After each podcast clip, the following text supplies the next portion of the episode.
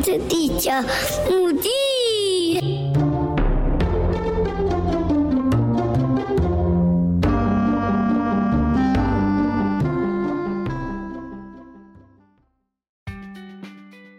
Hello，大家好。今天呢，在《外星孩子地球日记》的开头之前呢，地球妈妈有一个小小的小广告想要跟大家说哦。我相信啊，大家应该在小时候啊，或者是就是在人迷惘的时候，都会想去做一些算命啊，或甚至是占卜之类的行为。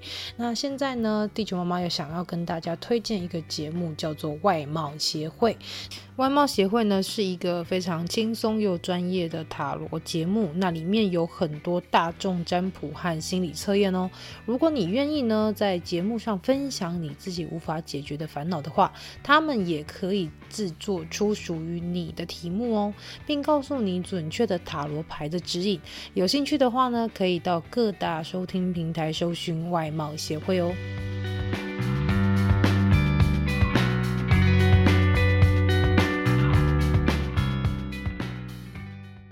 接下来想跟大家说一说，这一集会有一点点小小的不一样，因为这一集是地球妈妈一直想跟大家来去做一个互动跟聊天的方式，所以有一个就是新的企划呈现，叫做妈妈聊天室。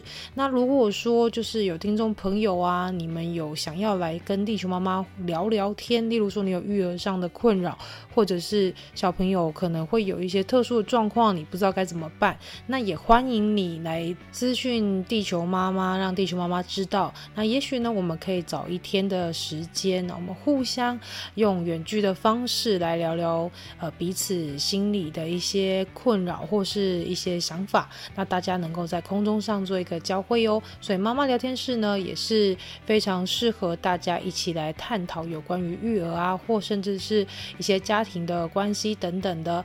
那也欢迎大家，如果有兴趣的话呢，可以。咨询地球妈妈，让地球妈妈知道喽。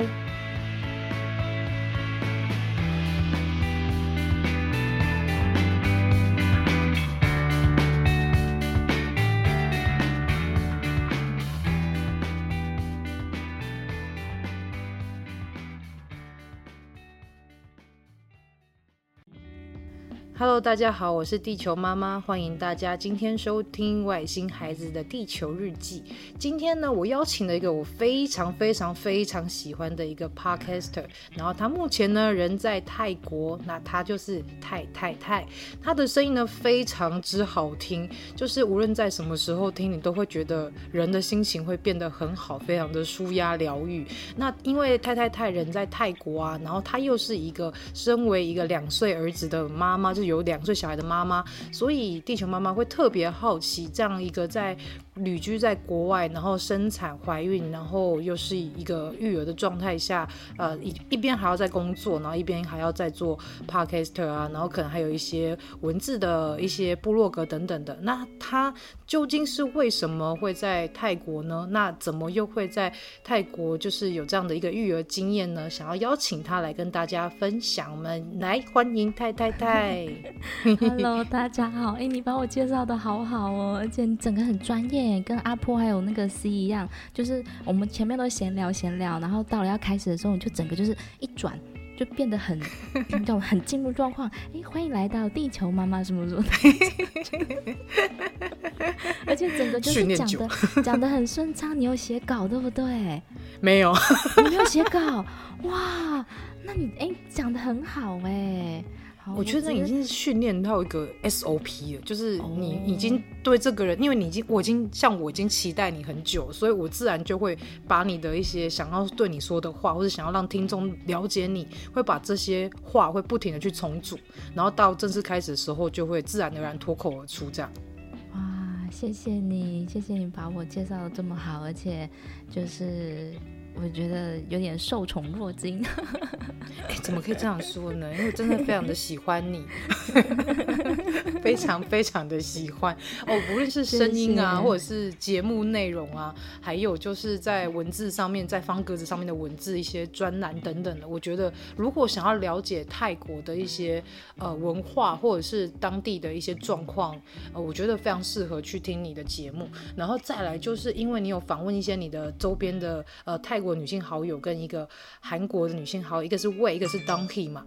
那像在这两位的身上的一个访谈节目，就有听到很多非常非常受用的知识，以及可以从节目当中知道他们对于未来有一个非常大的理想，而且这个理想是非常良善，然后是非常美好，然后我们就会一边听会，我会一直期待，希望他们终将可以把这个理想给真实化，然后可以完成这样。我也很很期待看到他们的成果吗？但是如果说没有也没关系，因为我觉得他们已经在这条路上。大家好，我是太太，你其实也可以叫我太太太或是太太都可以啦，你自己喜欢就好。那我、嗯、我是在泰国不小心待了大概八年了吧？对，二零。对，二零一三年的时候，就是在 因缘际会之下，其实也不算因缘际会啦，就是我自己选择报名国合会嘛，嗯、然后来这里当海外志工，嗯、但是被分发到这里是、哦、被分发到这里是国合会指派，就是我那时候是勾任何区域皆可，就国合会把我派到哪里都可以，我都接受，然后就被派到泰国了。嗯对，所以一开始是以志工老师的身份在台北地区的华文学校教书，然后就很简单的恋爱故事，认识了我先生，之后就 决定结婚。结婚之后就对啊，就像大部分人一样，结婚生小孩，然后又一起生活着。所以从二零一三年到现在，就不知不觉过了八年了。哇，好久哦。这个就是我在泰国为什么待这么久的一个历程。嗯嗯，我觉得很酷哎，因为国合会是不是也会分发很多？例如说，因为我在马绍尔也有遇到，就是国合会分发过去的一些志工。哦，有有，是什么样的原因会想让你去做这样的事情啊？因为我之前在学校也是当老师。然后我在补习班跟学校都待过，那我对于体制内外的一些东西一直不是很能够习惯。嗯我讲的很委婉，感觉得出来。对，然后就会想要喘口气吧。对，就是、嗯、其实一时之间也不知道说自己可以做什么。嗯嗯，对，就想要喘口气，然后就报名了，所以就会嗯，嗯，然后就来到这边。就不知不觉待这么久，就我自己也其实也蛮意外的。我那个时候国合会是一年两，呃，一签两年，就是一次一签两年啊。嗯、但是我现在好像在我之在我这一届之后，好像都是一年，就是一签一年。对，嗯嗯嗯。哦，就签的话，就是就是也是要签约啦，就是基本的一个合约嘛。对。哦，所以太太太的。先生是泰国人嘛，对不对？他其实是泰国华人，对，不是不是说那种百分百的纯正泰国人，所以在很多一些文化价值观上面，其实不会跟台湾人相距太远，而且其实他大学是在台湾念的啦。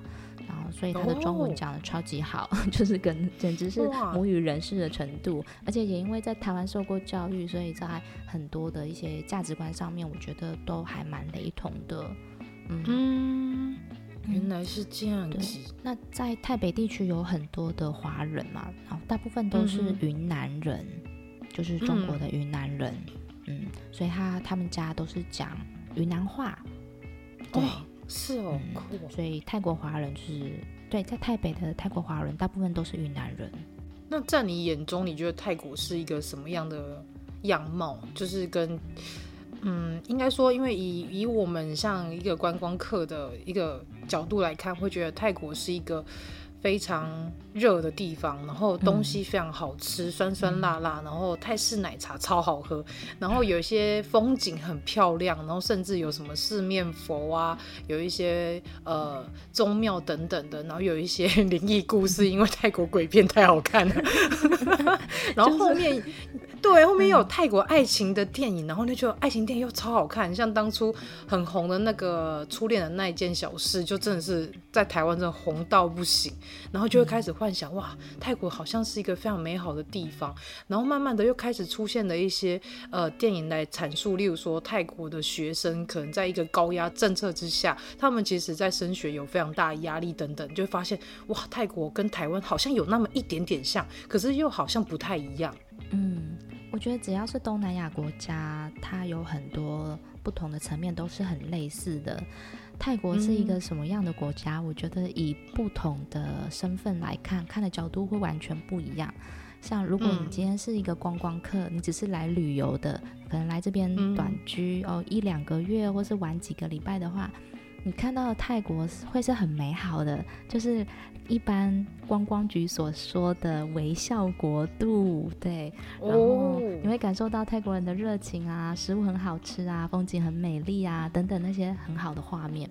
但如果你今天是以学生的身份来读书的话，你看到的东西可能会不一样。嗯，哦，对，我自己是没有以纯学生的身份在泰国待过啦，但是我想。呃，你看到的层面又会是更深入一点。可是呢，嗯，呃，以我自己目前在泰国待了八年，我有在这里工作过，也有在这里旅游过，然后甚至定居。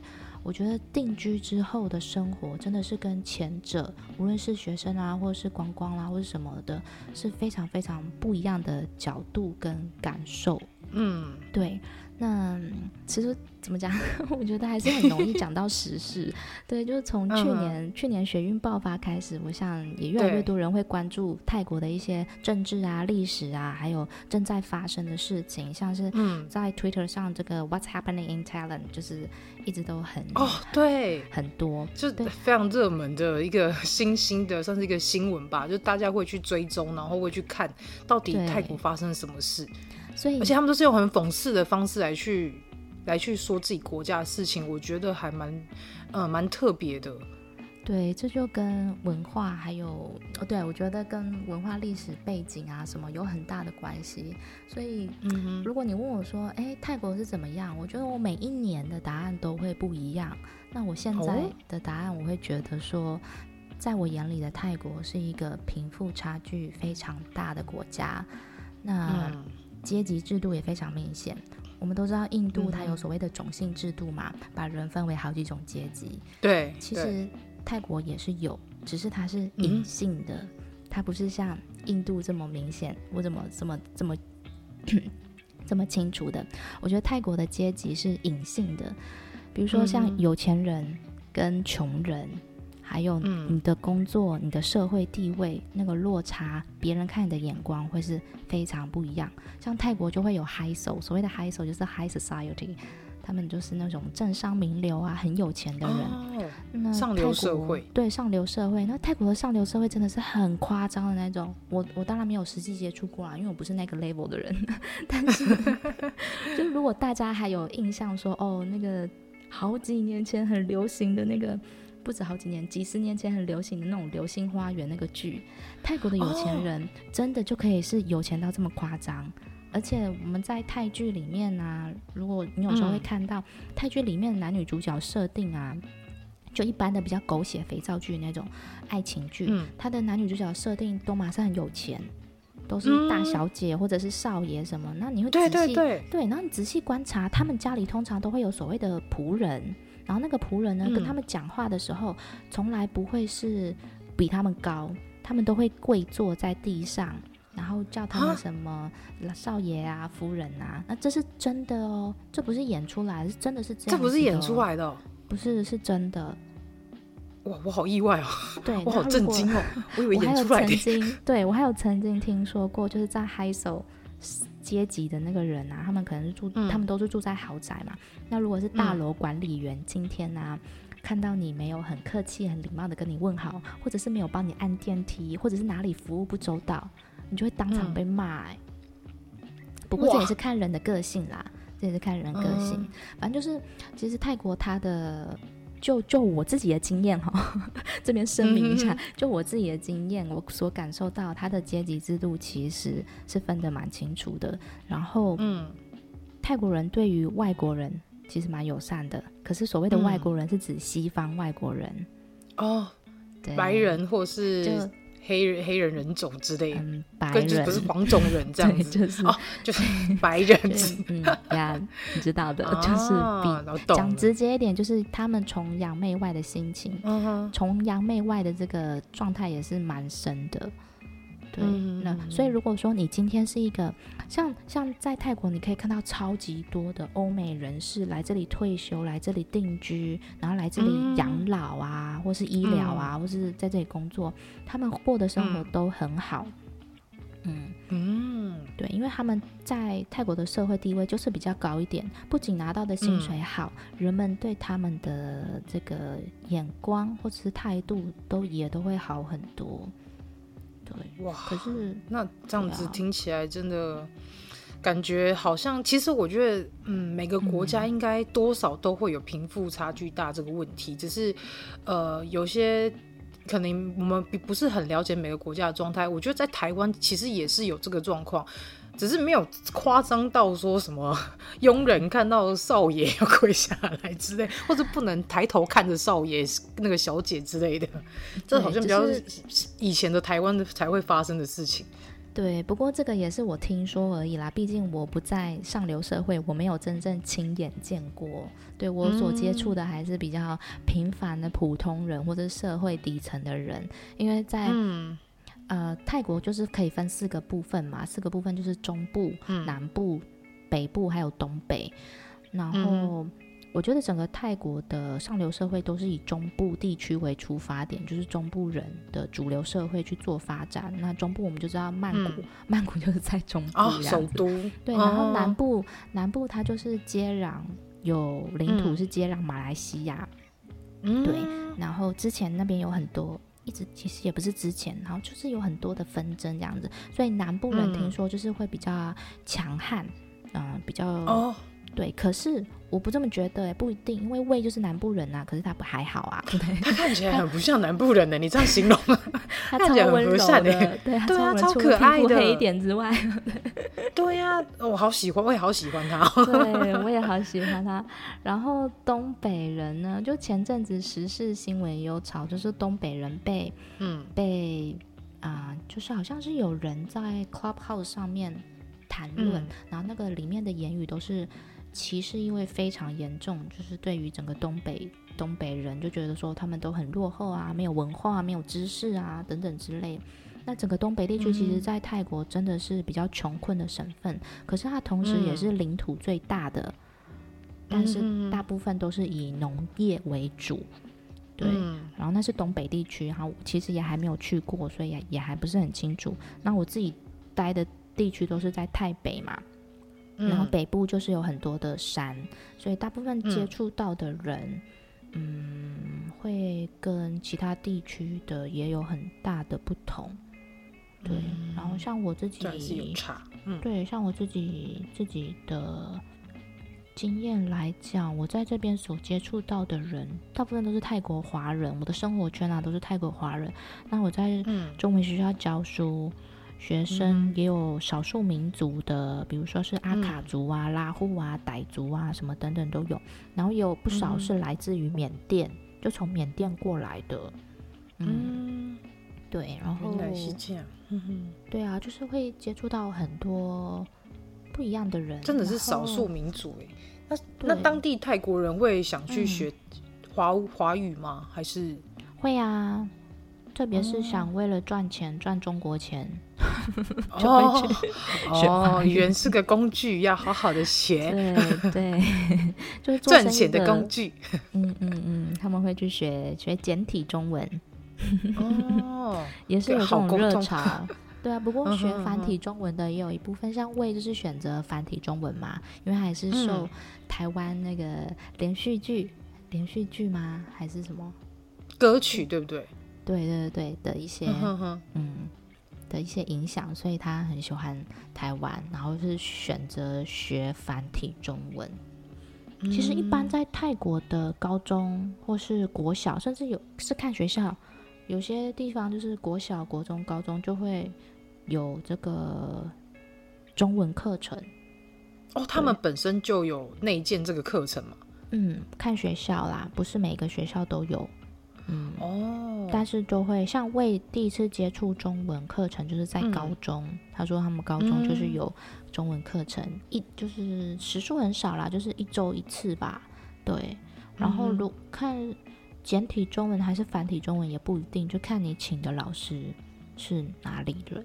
哇，那这样听起来，泰国学校就是在升学上面，他的国高中学习的东西是是听起来蛮多的，因为他们应该是除了学中文还要学英文吧？嗯，其实我不是很清楚哎，但是就我接触到的是，嗯，嗯，泰国跟台湾一样嘛，也都是会有公立学校跟私立学校，然后比较多一点的是，因为有很多的。欧美人是外国人，所以在泰国其实有很多的国际学校，嗯，对。然后国际学校的话，它的学制度就跟一般的公立学校又都不一样。比如说放放假的日期啊，什么都不一样。像我现在待的就是公立学校嘛，嗯、就是一般的泰文学校。我们的寒假可能就是在十一月。然后暑假呢，就是泰国最热的时候，三月、三四五月这样，三月中到五月中，这是一般泰国公立学校的。嗯、可是如果你今天是私立学校或是国立学校的话，它放假的期间就是跟台湾一样，比如说七八月是暑假，哦、嗯，然后什么什么的，对，所以光放假这个就很不一样。然后在制度上面，我想也是有蛮大的差别，嗯。那学习的内容其实我就不太清楚 哎、欸。哎，那你这样以后会想让小孩在泰国读书吗？嗯、还是这是必要的？就是他一定得在泰国读书？我还不知道、欸。你有思考过？我就让他回台湾。我有想过，但是我没有办法想到这么远。就是我还没有一个很明确的决定，哦、比如说是要在泰国还是在台湾，嗯、又或者是因为也不知道以后的时局发展会怎么样。还有也是自己的经济状况啊，等等，就是很多因素都要考量进去。嗯、我觉得啊，倒不如先想好幼稚园再说吧。哎、欸，那所以泰国的幼稚园是也是三岁入学吗？哦，好像也是哎、欸，但是我还没有去去做研究。还没研究，三岁应该也是三岁就可以。然后。我这边我有看到，就平常在路上骑一骑，会看一下，多注意一下幼稚园嘛。他们也会有标榜双语幼稚园呐、啊。嗯，不过这边的双语可能是中文跟泰文。啊，是哦，我以为是英文跟泰文诶。英文跟泰文也有，英文跟泰文可能就是私立、啊、私立学校。哦，对，私立学校。但是学中文，其实，在泰国啊，也算是一个蛮普遍的事情，因为泰国跟中国有很多的往来，嗯、不只是商业上的，还有其他，就反正很多往来做生意的话，其实泰国人都会希望说多多少少可以学一些中文。那除了说跟中国人做生意，嗯、泰国有很多华人呐、啊，像泰北地区就是很多云南人嘛，嗯、然后在曼谷地区有很多潮州人啊，所以其实，在泰国你要碰到会讲中文的人。其实很多，对不对？几率还蛮高的，我觉得。哦，嗯、所以如果在泰国讲不出英文，讲中文也许会通这样。哎，也许哦，可以试试看。这个是不错的 idea。那那像这样子的话，嗯，嗯，你目前在家里带小孩子的话，那像他小朋友现在学的是中文为主吗？还是也会学一些泰文？还是说两个语言都会并进这样子？休息一下，马上回来。Hello，喜欢我们外星孩子的地球日记节目的朋友，欢迎 Apple Podcast Mr. Bus 给我们五星评价并留言给我们哦，并分享给所有的朋友们。如果从不同的平台收听到我们节目的朋友呢，也欢迎到 IG 私讯地球妈妈来跟地球妈妈聊天互动哦。更欢迎家有特殊儿童家长或是想认识不同特质的朋友呢。还是想跟地球妈妈一起用正能量爆棚的朋友，一起加入赖社群，搜寻地球妈妈战队就可以找到我们喽。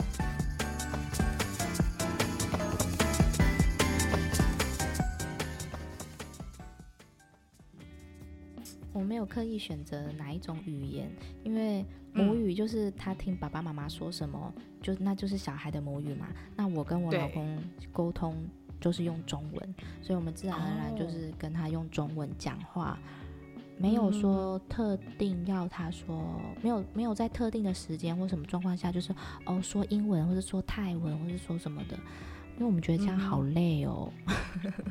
也对，因为其实有一些精英妈妈可能会希望小孩子多一些语言，那他们就会塞了很多小朋友的一些语言课。嗯、像我们昨天带小孩去台大儿医去回诊的时候，我们就想说啊，早上看牙医崩溃这样笑，大家去大安森林公园走走好。那就有看到好几组的家长跟小孩子讲话都是用英文讲话，然后就哇。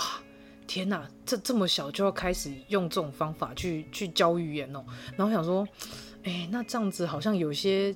这样子看起来，有些家长的确是会用这种方法让小孩及早去认识这个语言，甚至是习惯这个语言。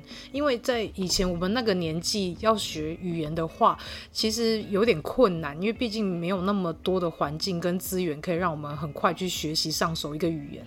所以我就觉得，嗯，那些妈妈们好像这样做也也是一个不错的方法。但，嗯。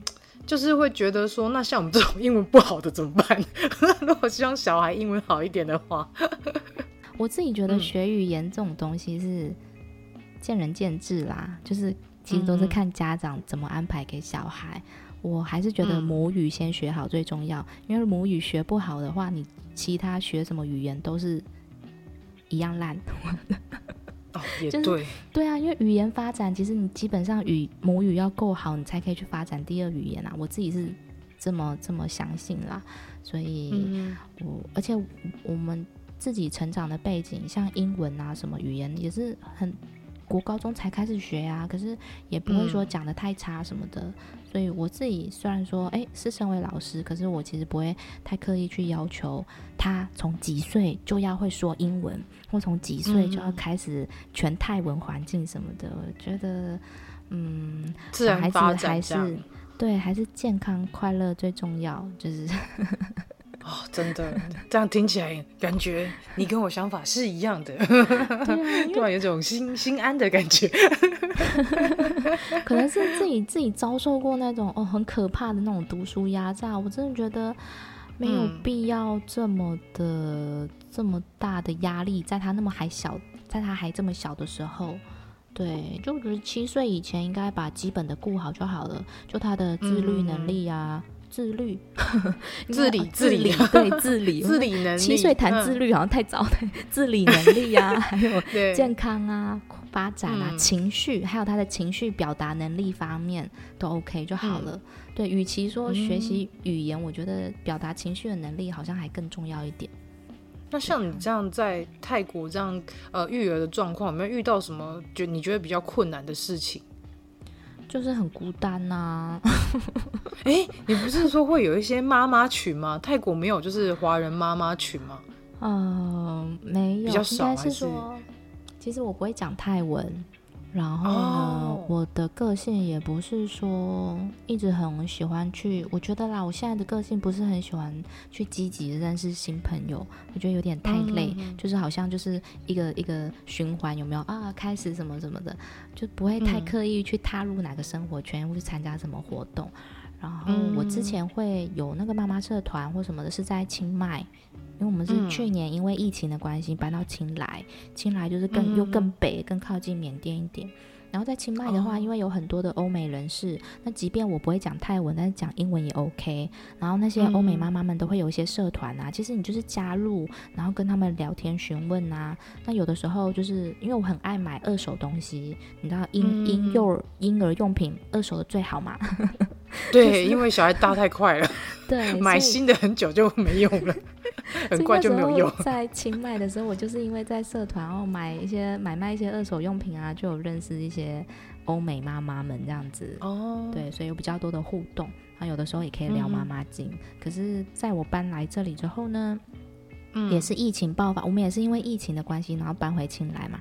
那你想看，在疫情的状态下，谁、嗯、还会很自然而然的出去？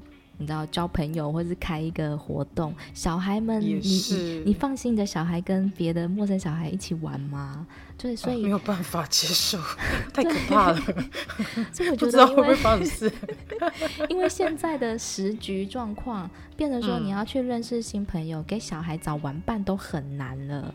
对啊，真的很难哎。然后更何况我又是在语言比较不同的一个状态下，所以嗯，我觉得会面临到的就是会觉得很无助吧，然后很孤单。嗯、就当你面对一些状况，比如说小孩都不好好吃饭，一直乱丢饭菜，嗯、然后或者是嚼几口就吞下去，这到底要怎么教啊？啊到底要怎么办？然后没有人可以讨论。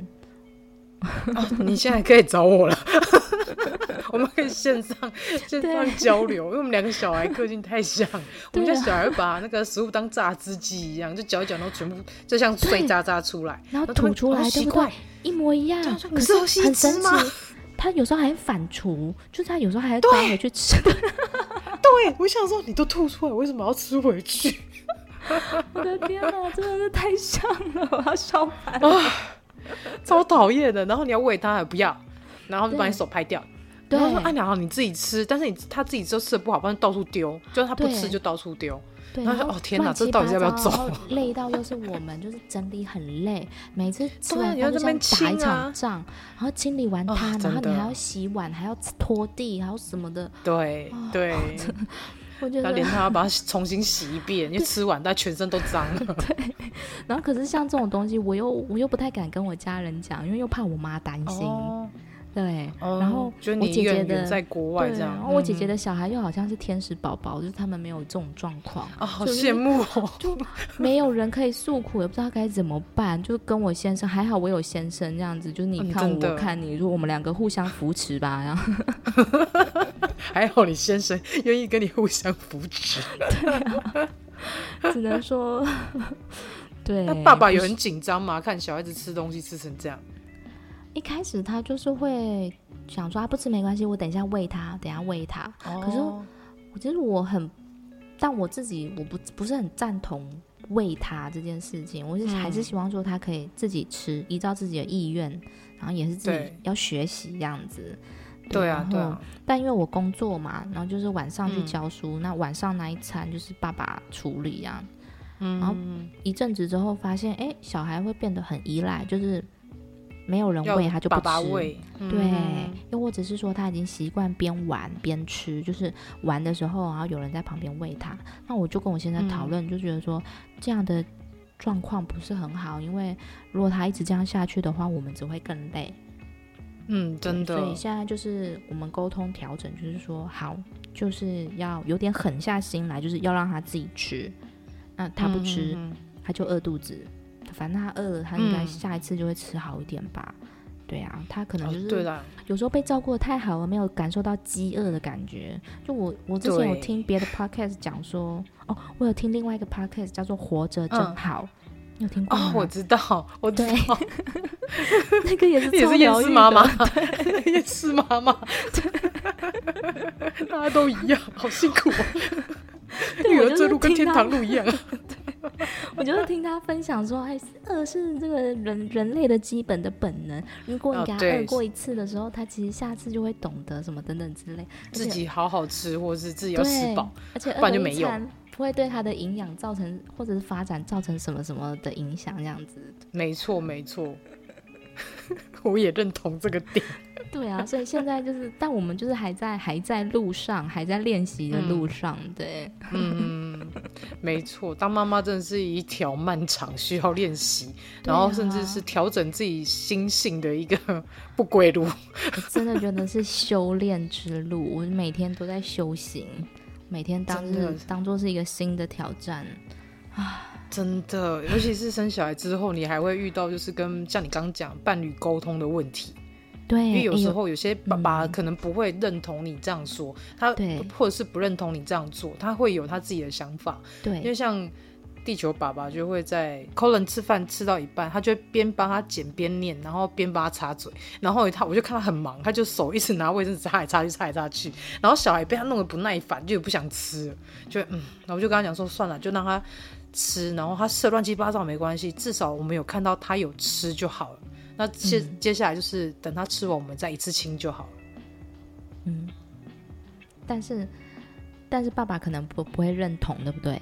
地球爸爸可能不会认同，他会说不要让他吃成这样啊，你就帮他擦一下，不然吃成这样，等一下你要清也很累。我说你这样一直来来回回，不是也很累吗？对，就是在那个当下的时候，比如说在吃饭的当，我觉得事后沟通都还算好沟通，可在那个当下，在小孩面前，如果嗯两个人沟通没有办法取得一致的共识的时候，就会僵在那里。嗯、对对，然后小孩会觉得你们怎么了，在吵架吗？嗯，也不会，也不会说是吵架，但是就是觉得说，好，那那现在要怎么办？到底是要用你的方法，还是用我的方法？嗯、就没有取得共识的话，哦、对，对，就很尴尬，所以就会变成说，不行，我们我我会觉得说，一定要先讨论好，在吃这餐饭之前，赶快先找个时间讨论好，然后再决定一起这么做。嗯，这样很棒哎，我觉得你们这样沟通的模式很好哎，也是练习出来的，而且。我觉得沟通真的，哎，夫妻沟通真的要有技巧，就是 哦，超需要技巧的，而且每个爸爸个性不一样。对，你可能一开始讲，你是要以他的角度为他着想作为出发点，嗯、然后他才会开始、嗯、哦，才会开始慢慢认同。当他开始有点认同的时候，嗯、再赶快丢出我的想法，然后再找出什么什么。哦什么旁人来举例来加强我这个说法，哎、嗯，是可可信的哦，好像不错的哦。然后就是好像一步一步说服他这样子，我觉得。因为之前我也试过，完全懂。对，我之前也试过说直接跟他讲，可是他就会觉得说我好像在找他吵架，嗯、就是直接、哦、找他茬之类。对，然后男人的自尊受到影响，他会觉得说，哼，不是这样子的，就是一旦他心里否定了之后，哦。接下来沟通就没有办法了，会变拒绝沟通。他觉得随便啊，你就照你的方法，反正你又不听我的。对，意气用事。对，妈妈好累啊，妈妈又要弄小孩，然后又要顾先生。对，从妈妈经聊到夫妻经。哎，正常啦，这就是妈妈的角色。对啊、哇，那这样听起来就是大家的困扰其实差不多，就是小孩小孩不喜欢好好吃饭这件事，或吃的很少，就会担心他的健康等等的。嗯、那像泰国会有那个，就是小孩子会有一些疫苗吗？需要去打预防针吗？有啊，一样也是有疫苗，也是差不多都一样，也是出生几个月，然后就是也是有个手册啊，然后就会去定期打疫苗这样子。嗯、我我其实没有太记得名称，哦、但是应该都差不多吧。就是什么小儿麻痹啊、脑、嗯、炎啊等等之类的，嗯、哦，什么 A 肝、B 肝那一类的。对，只是说这边打疫苗也有分哦。就是如果说、嗯、有分，对，嗯、如果之后你今天小孩是在泰国出生的，然后爸妈有一方是泰国人的话，嗯、那小孩就是有泰国身份嘛。嗯、对，泰国身份的话，你可以选择就是去所谓的乡公所嘛打疫苗，完全免费哦，完全免费。哦。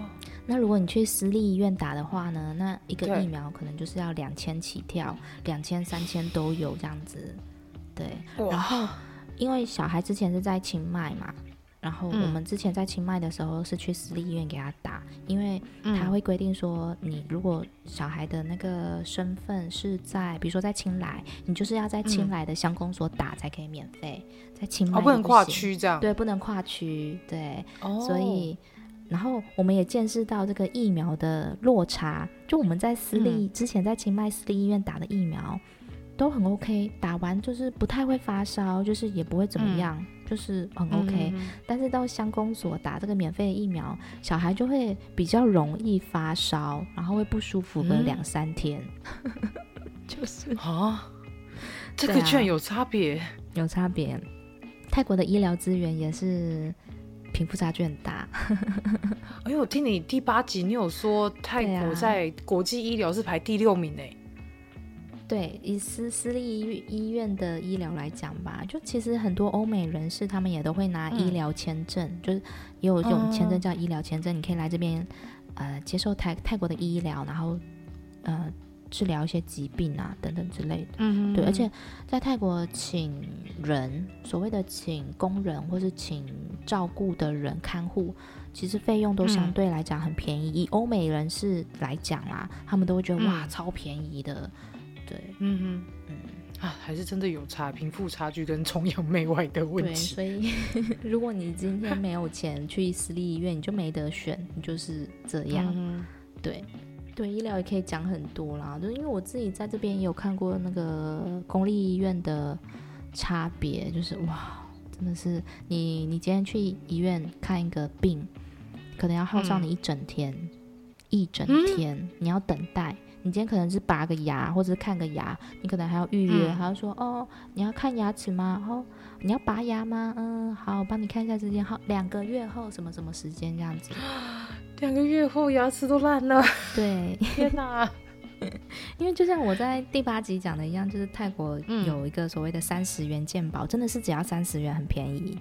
嗯，对，然后又俗称所谓的穷人鉴宝啦，就它的另外一个俗称。哦、对，就是虽然很便宜，但是你要付出你的时间去等待，还有不确定的医疗品质。对，嗯、不能说医疗品质都很差，就是不确定，就是看看你的运气，不是那么稳定这样子。对对对，如果你今天遇到一个很很好的医生，那就是哇哦，你幸运；如果没有，那就是正常。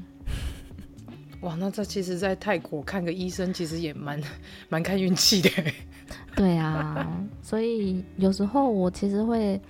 嗯，收到一些问候，算是问候吗？或者是看到别人说什么哦，泰国好棒哦，好爱泰国，我要去那里定居，嗯、我要去那里怎么样怎么样的。嗯，我其实心里都会想说，嗯，如果你是因为很喜欢观光，如果你是因为观光客的身份来这边旅游，你觉得很棒，然后想要来这边定居长居的话。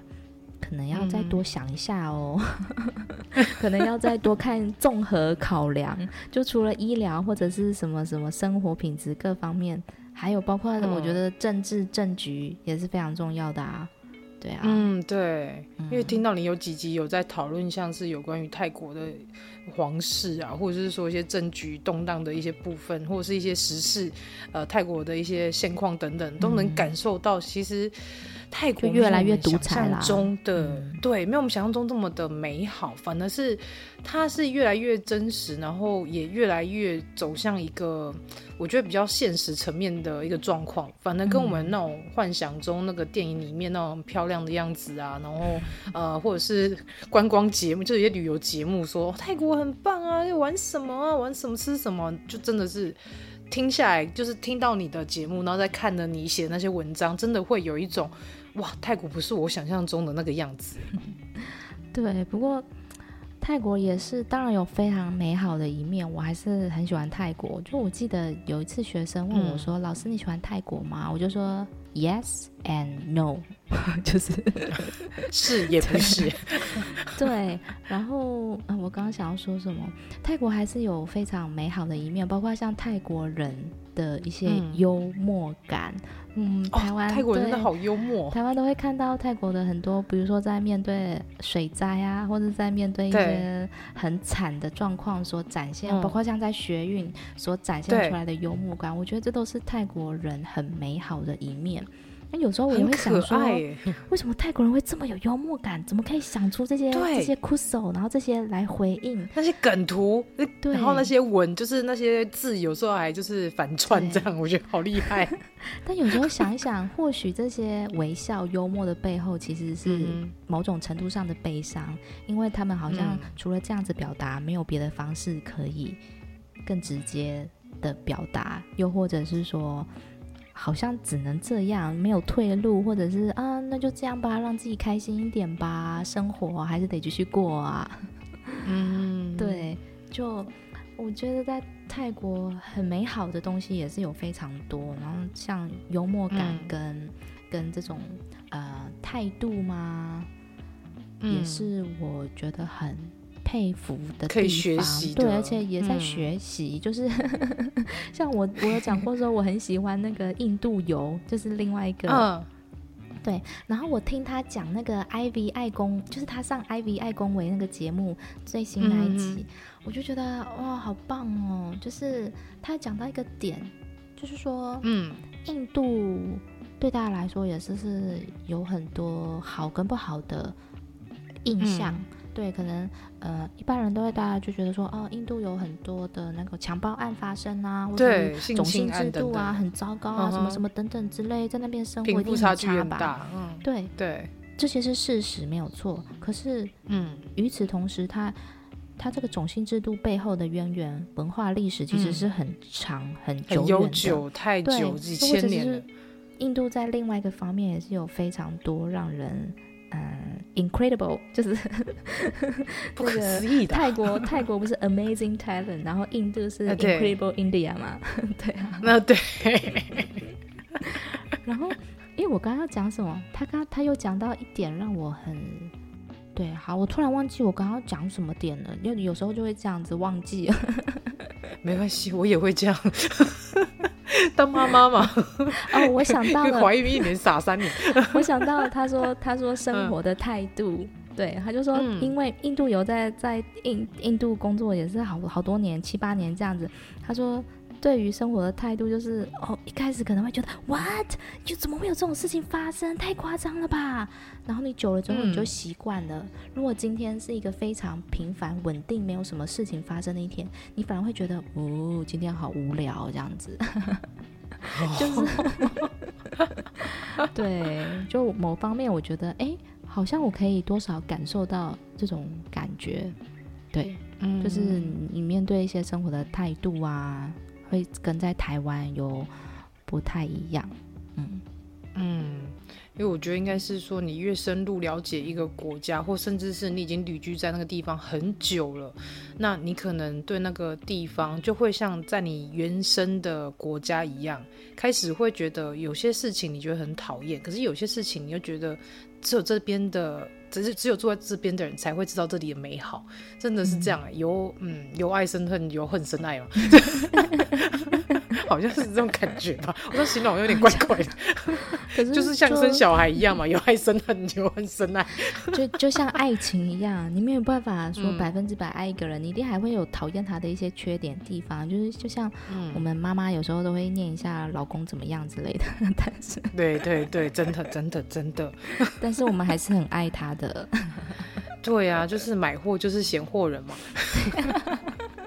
自己讲好好笑哦。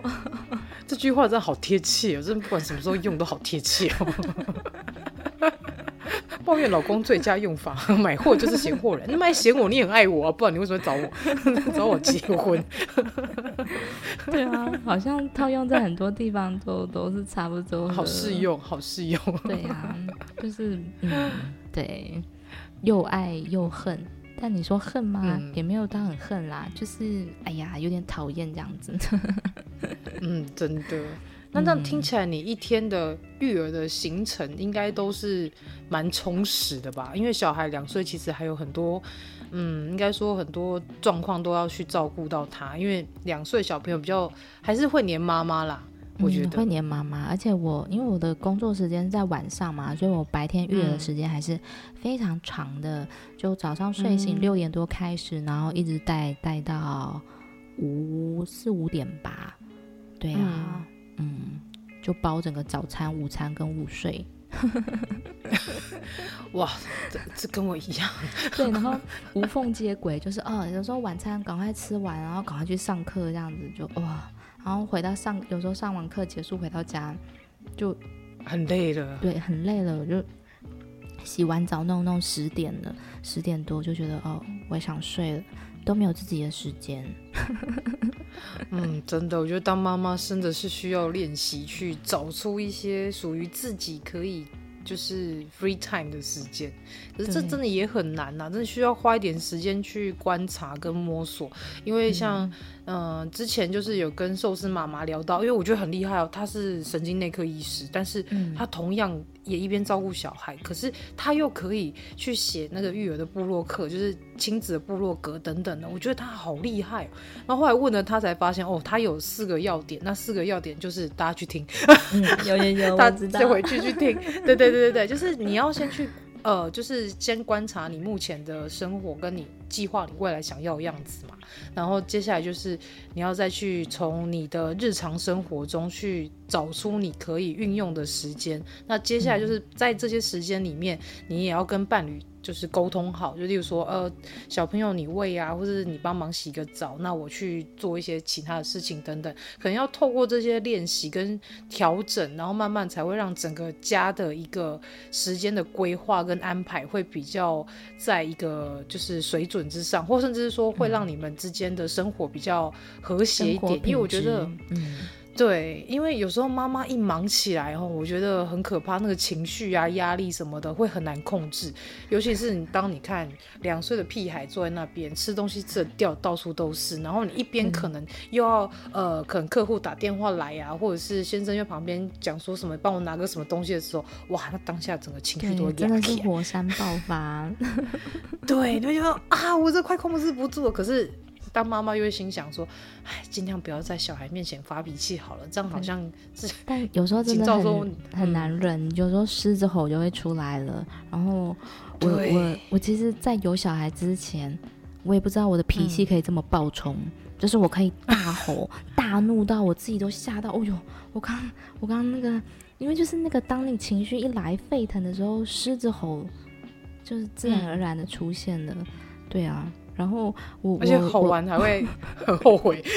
对呀，对对，妈妈都会很后悔。哎呀，会不会给他造成心理上的阴影啊？怎样？他没有吓到啊？太大声了，没有吓到，我不觉得妈妈是神经病，很懊悔。然后我老公就很理性，他就说：“发生就已经发生了，你在那边懊悔也没有用啊。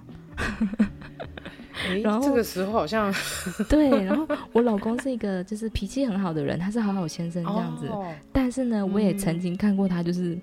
他没有到怒吼，但是就是对小孩抓狂到很生气这样子。嗯、我记得我有一次就跟他讲说：“哎、嗯欸，老公，我从来没有看过你发脾气发成这样哎、欸。”然后他就跟我说：“ 你也是啊，我从来没有看过你吼成这样过。”就是我也不知道你声音好像看起来听起来这么温柔，也不知道可以吼成这样这样子。然后我们两个就很无奈的相视而笑。哎，这是育儿的功课啊！我只能这样说。对，真的，就是面对一个两岁的小小霸王，你也不能拿他怎样，但但是就是你还是得要好好的 照顾他，教导他。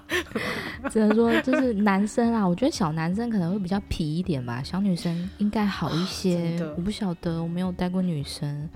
我们都是生儿子。我我目前 访问的人好像也没有人生女儿哎，天哪！对，寿司妈妈也是生儿子，对不对？对。然后之前访问一个是也是特殊的妈妈，然后她也是生儿子，嗯、然后就觉得怎么会这样？这是什么频率把我们聚集在一起？对。然后我发现哦，身为男生家男呃有儿子的妈妈，都很容易会变成很。泼妇骂街，可是我发现生女儿的妈妈好像都还算还蛮很可以很优雅的跟女儿聊聊天，对或是很理性的跟他们沟通。对，我就觉得好羡慕哦，怎么会这样？好羡慕。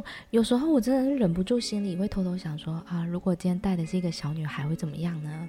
是不是她就可以坐在那边好好的玩拼图，乖乖的吃饭、啊？嗯，乖乖吃饭我已经不期待了，但是就是 对于玩的这个活动，因为我儿子很爱爬。嗯爬跳、追赶、小男生都会，对，他没有办法好好的坐着，就是长辈就会说：“哎呀，小男生就这样嘛。”我婆婆就说：“哎呀，好动啊，这个这个聪明啦，什么的，你也知道长辈爱动就是聪明啦，对，那个身体发展很好啊，神经运动神经很好。对，长辈都是讲好话，但是你真自己在带的时候，你也懂吗？真的是。”不只是心灵上很累，体力也是一个很大的消耗。对，而且尤其是带出门更可怕。对，那个一一手一松开，你就真的不知道他们要去哪，好可怕。对，我脱缰野马去去逛那个商场，他是会把那个货架上的东西商品给扫下来，或者是。把那个饮料瓶在地上滚啊，就是很可怕，很可怕。我、哦、天哪，你这个比我还可怕，辛苦你了。真的是，这人还在异地，真的是带他出门，要么就是背着他，用背带背着。嗯、不过现在好一点，现在还可以乖乖坐推车。嗯嗯，对，哦，还好还可以乖乖坐推乖乖坐推车，这是至少是个好事。所以 因为当我生。以前我两个儿子就可怕。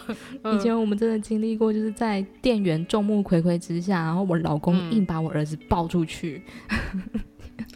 哎、嗯，可是如果这样子说起来的话，嗯、泰国的一些餐厅或是一些呃公共公众地区的一些人，对亲子就是对小孩来说是友善的吗？很友善。其实泰国的人普遍都对小孩很友善，嗯、就是会很喜欢小孩这样子。嗯会过来问候啊，哦、或者是打招呼啊，跟小孩玩，就是都是很友善。但是我觉得在超商、超市又是另外一个状况，因为超市那个状况是大家都在买东西嘛，店员也是，嗯、他们有些人可以、嗯、可能可以给予体谅的眼光，但是我们还是不得不，我现在还是不得不马上制止我儿子，不然他可能会把整家店都弄翻了。嗯、我们才不想赔东西耶！我天哪！可是如果像这样的话，你先生或是你会用什么方法来去制止孩子有这样的行为发生？因为他现在还没有办法用言语沟通，就他才刚学会说话，嗯、只会写一些简单的句子跟短句而已，嗯、所以基本上就是少带他去，直接带离现场，少带他去，哦，少带他去。就是买东西快速买完，这样赶快回来的。我们我们我们买东西前都会好像开会，好，我们等一下要买什么买什么。好，你先去哪一区，我去哪一区，然后我们再到结账台集合这样子，真的就像作战一样。对啊，哇天哪！不过现在因为疫情的关系，也会尽量不会带去人多的地方啦。嗯嗯，对啊，因为危险呐、啊，因为毕竟不知道就是外面的人是不是有打疫苗啊，或者是他是不是有染疫啊。嗯、尤其现在疫情就是，呃，有些人是无症状，你根本也不清楚说自己在外面根本就是在曝光在风险之中了，只能这样说。嗯，对，我觉得在疫情时代下带小孩又是另外一种考验。因为小孩你没有让他放风，他又没办法把当天精力消耗掉。那你变成说你在家关在家里跟他两个人，然后妈妈很痛苦，因为你就看他一直在捣蛋啊，翻东翻西，爬来爬去，乱丢东西啊。然后你吼他也不是，然后因为想说啊，你吼他又觉得他又没办法出门，不然带去公园让他去跑跑步，玩个溜滑梯都好。那关关在家里，人两个面面相觑，然后你看着他在家里到处破坏这样。对啊，所以我每天都还是会带我儿子出门。对啊，但是就是挑空旷的地方啊，给他走一走啊，哦、跑一跑啊。嗯，那这样的话是在泰国的一些公公众公共设施，有一些像公园等等，它的设施跟台湾是差不多的吗？嗯，差不多，但是泰国的公园大一点，因为哦，因为我之前是住在城市嘛，我是台中人，所以我就觉得台中的公园。面积也都蛮小的，除了除了特定的大公园之外，就是一般的那种都还蛮小的。但是泰国的公园普遍都蛮大的，嗯、不过现在公园还是关闭的状态啊，不知道什么时候才可以开放。天哪、啊，你真的很辛苦哎！对啊，我就带他去，觉得有一种 怜悯的感觉。还有现在是住在乡下很偏僻，我就带他去看稻田啊，带、哦、他认识路边的植物啊。对啊，嗯，看马看什么的。因为我觉得在孩子在比较乡下的地方啊，或是比较呃不要在都市里面的话，我觉得在乡下长大的孩子是很幸福的，因为他可以吸收一些很。就是呃空应该说空气比较清新啊，然后就是再是地方大，然后还有很多动植物等等的，你就是可以带着他去散散步，然后去一边认识。那你看，如果在都市里面的话，都市里面的小孩可能整天面对也只有三 C，或是出去就那么一小一小块地的公园。那说实在，就是也没有太多的地方可以让你去跑跑跳跳。所以，我真真的觉得小孩如果可以生长在乡下的环境，是真的非常好。对，我觉得小时候是不错，可是如果说要接受教育的话，就可能要再想、嗯、想久久远一点。因为、哦、因为是不是在泰国偏远地区的学校，它的资源是没没有那么的的丰富，对不对？对啊，我觉得偏乡的状况其实都一样，台湾的偏乡教育的落差也是很大，哦、对啊。对，而且我老公甚至说，其实嗯。这可能算是阴谋论的一种，那还也还没有确定。反正他就是说，泰国有所谓的那种愚民政策，愚是那个愚笨的愚，愚民政策。嗯，对，就是在偏乡地区啊，可能戏弄民众。对，就是刻意不教给你什么特别的知识，然后让你没有学到太多东西，嗯、可能给你很多的劳动课啊，说好听一点是什么接触大自然啊，或者是啊童军课啊，什么什么等等之类的活动课，但是知识类的东西没有教你太多，嗯、也不会教你去思考，然后偏乡的师资也是很参差不齐嘛，参差不齐。所以像我、嗯、我老公他说他。在这里所受的教育，他是念公立学校，泰泰文啊，泰文学校都是念公立。他说他觉得就好像是愚民政策的一种，嗯、就是不知道自己学了什么，啊、对，也没有学到什么特别的东西，然后有一点点怎么讲呢？嗯，可以说是洗脑吗？也可以说是。一种价值的灌输，嗯、这个好像要扯到皇室了、嗯、呀。这嗯，好，那么不要说太严重，有点危险。对，请大家自己心领神会。嗯，我觉得如果小孩要接受小学教育的话，可能是不是还要再继续待在偏乡地区，就要再深思熟虑一下。嗯嗯嗯。可是我这样看起来，是不是如果在都市里面的小孩，他们的竞争就学业课业上压力比较重，然后可能相对竞争也比较大，因为就是看一些电影跟一些剧，泰泰剧跟一些泰国的电影，就会觉得、嗯、哇，怎么好像他们的学校生活，尤其是在都市，可能在曼谷读书等等，他们好像生活非常紧凑，读书压力很大，就觉得好像算每个国家可能多多少少都会有类似的状况，可是又感觉泰国的那个紧张程度好像也是蛮大的。嗯，对，就是他们，因为我虽然在中文学校教书，可是学生们白天都是去泰文学校学习嘛。那如果他们是在市区内的学校，嗯、特别是在市市区的私立学校就读的那些学生，就可以感受到他们到高三的时候，嗯、那个压力超大，他们常常就是。一下课就马上把那种厚厚的试题本、试题库，就那种练习题，然后拿出来练习、练习、练习，写写写写。然后学校也是有很多的考试啊，等等之类。就他们所谓的高中生、大学也是竞争很大，因为泰国的大学也是一样两种嘛，私立跟公立的。私立的大部分都还不错，那公立的话就是你要看。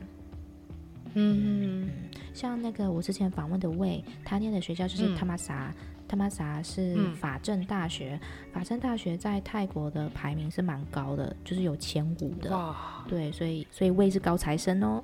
对，嗯，看得出来。对，他自己就有说，就是我在跟他聊天的过程中，他有说他高中时候也就是一直读书，一直读书啊，也是常常很多考试这样子。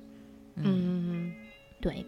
但是那，那你希望你小孩未来的环境也是这样子生活吗？嗯、还是我我真的还不知道哎、欸，我连要在泰国还是在台湾，我都还在想。其实我还是，所以你有还是会希望，还是会希望说可以回到台湾，因为 嗯，我觉得在国外待久了，那个心情跟看台湾的角度是会不一样的。你待三年，跟你待五年、八年。嗯那种心境的转换都是一直在变化的，对啊，所以，嗯、而且我又好久没回台湾了，两年多没回去了，哦、真的很想，就没办法回来。对，想到就是觉得我很想要把小孩带回去台湾读幼稚园这样子。哎、欸，我觉得这是个好方法哎。对呀、啊，可是你对呀、啊，可是你要考虑到现实层面，是我老公没办法跟我一起去啊。我说、哦、你们有讨论过这个话题吗？